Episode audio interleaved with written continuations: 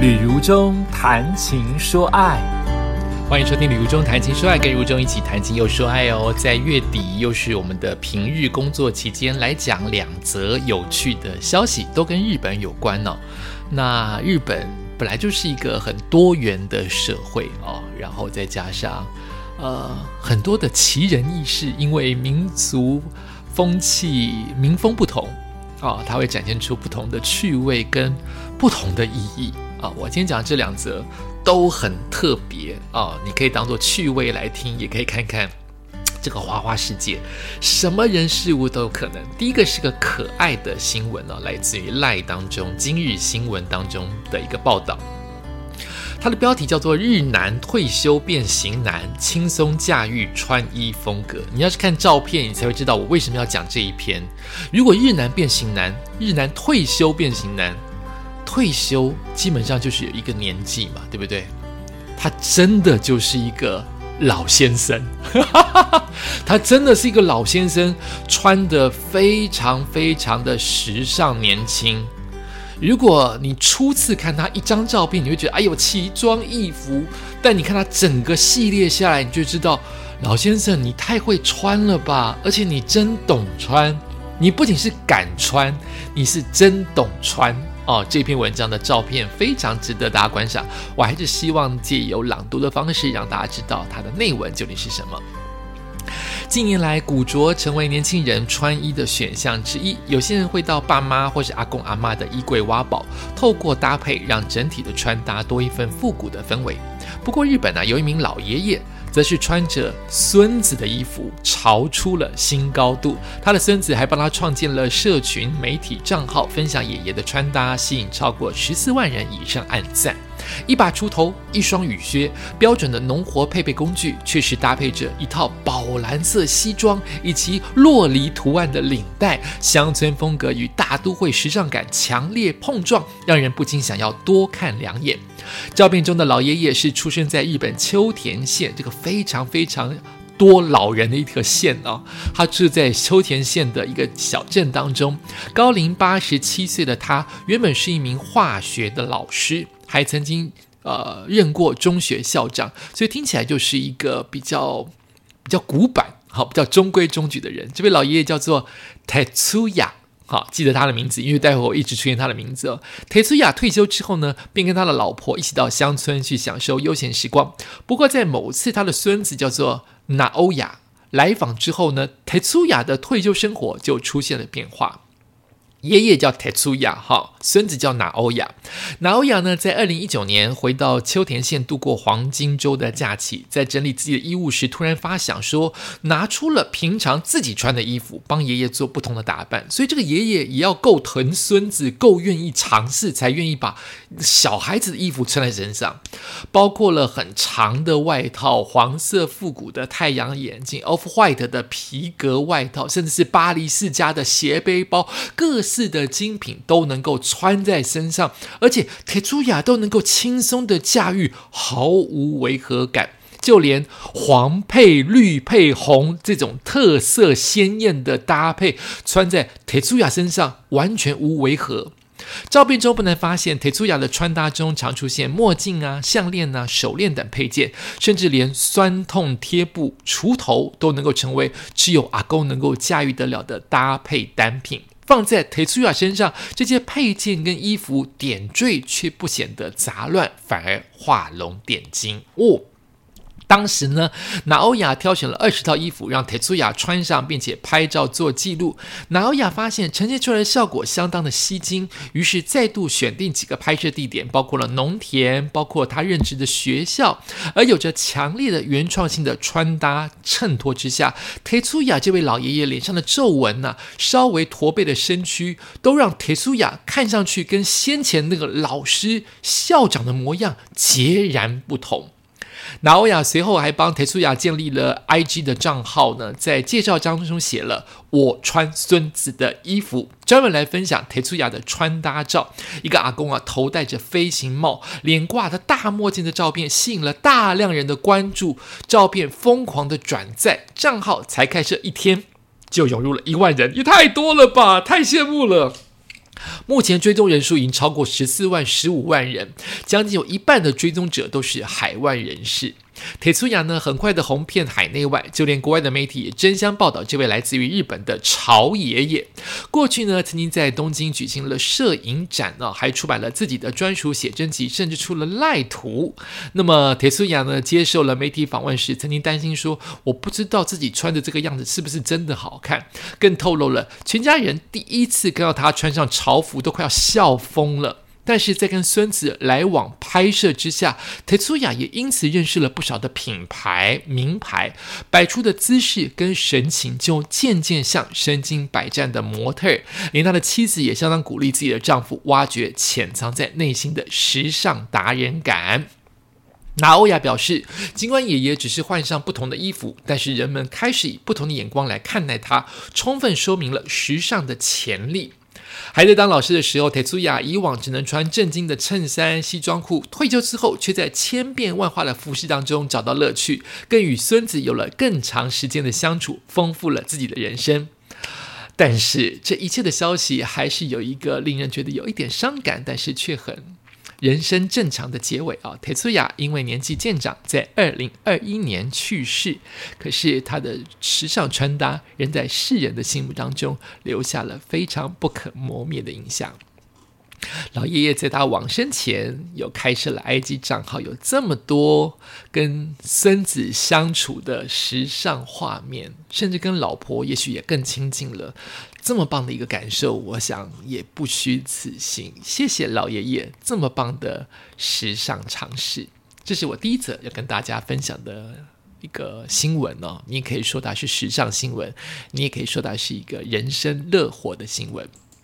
第二个就比较更特别一点，就是你会有一点点觉得不知所措，但也是这位人士他的想法。就每个人想法不同，每个人。看待自己人生不同，开心就好。如果他没有影响到别人，但我看那个照片有一点点小毛毛的，就是有一点，就是有一点啊，我不会讲，好，你听就知道了。但也是来自于赖新闻，然后出现在于 Style T C S T Y L E T C 的一篇报道啊。他说，这位人士从小就梦想当狗狗。你爱狗狗，你宠狗狗，你听过？你有听过有人真的想当一只狗吗？所以有一个日本男人，他花了四十六万把自己变成了牧羊犬，好耸动的标题，但他不全然是假的，他是真的设法让自己变成牧羊犬。相较于必须为生活打拼的我们，看到家中睡到自然醒，不管做什么事，只要卖萌就会被原谅或答应的毛小孩，是不是曾经忍不住幻想过，我下辈子也要投胎到好人家里面做别人的猫或狗呢？日本有位男子在这辈子就已经达成心愿了，他从小想当狗狗，不久前真的把自己变成了狗。怎么可能？人就是人，怎么可能把自己变成狗？顶多嘛，就是把它装扮。变成狗，但他装扮的太像了，他不是搞搞笑哦，所以他设法把自己变成外形就是一只狗哦，所以需要打造。除了在逼真的外形之外，动作上也跟真实的牧羊犬十分相似。这位男子啊，分享了一支影片。这支影片呢，有一只狗狗时而点头，时而张嘴，最后躺在地板上，伸出手跟镜头挥舞。不过仔细看看，这只狗的指甲似乎太过整齐，和一般的狗狗不太一样。原来这是由人穿着造型服所扮演的狗，但这个造型服的狗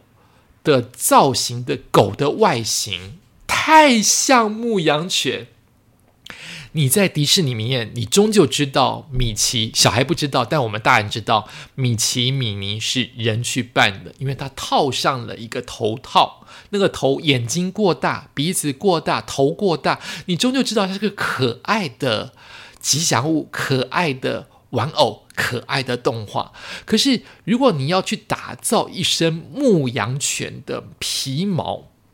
你人要装进去，好比你一百六十公分，就是要穿一个一百六十公分牧羊犬的造型，而且他不希望你把它想成是吉祥物，他不希望你把它想成说有人在里面，他要完全拟真，他要完全很真，所以你就会看到一群大型的牧羊犬在你的眼前跳跃。那最难的人可以扮狗嘛？好比你手用趴在地上可以，最难就是臀部。蹲下来到你后腿，我们毕竟不是狗嘛，可以坐在自己的大腿上，比较困难。虽然日本人可能可以这样子跪坐，可是它终究它有它的比例跟形体上的不一样。就是狗坐在地上，趴在地上，跟人的后肢、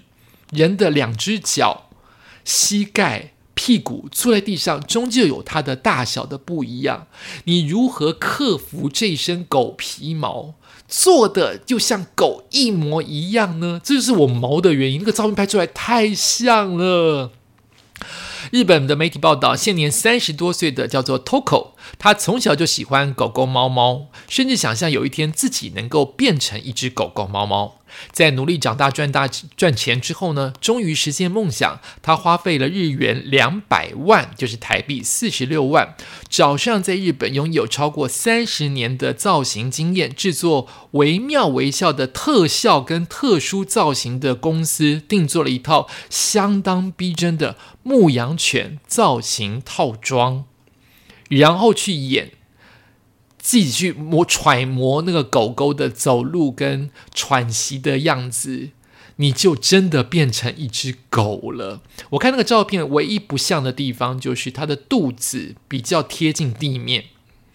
并不是因为这只狗太胖。而是它要符合人体跪跟坐的工学，但说实在，你仔你没有那么那么仔细看，你会觉得，哎，狗狗只是垂垂垂的肚子也合理，毛皮很长，皮毛很长也合理，太像，你看越讲越激动，太像了。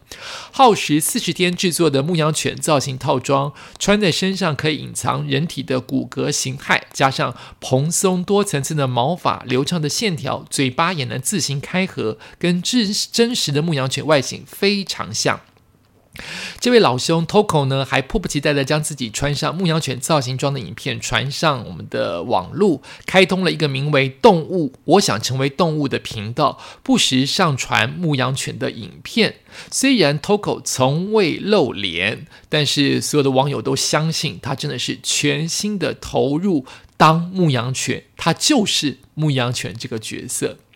而这个 Toko 的梦想非常特别，也因此引发了日本媒体的关注。像日本的晨间节目就邀请他以狗狗的身份，就是邀请他不要出现人，就是从头到尾就跟这个狗狗互动。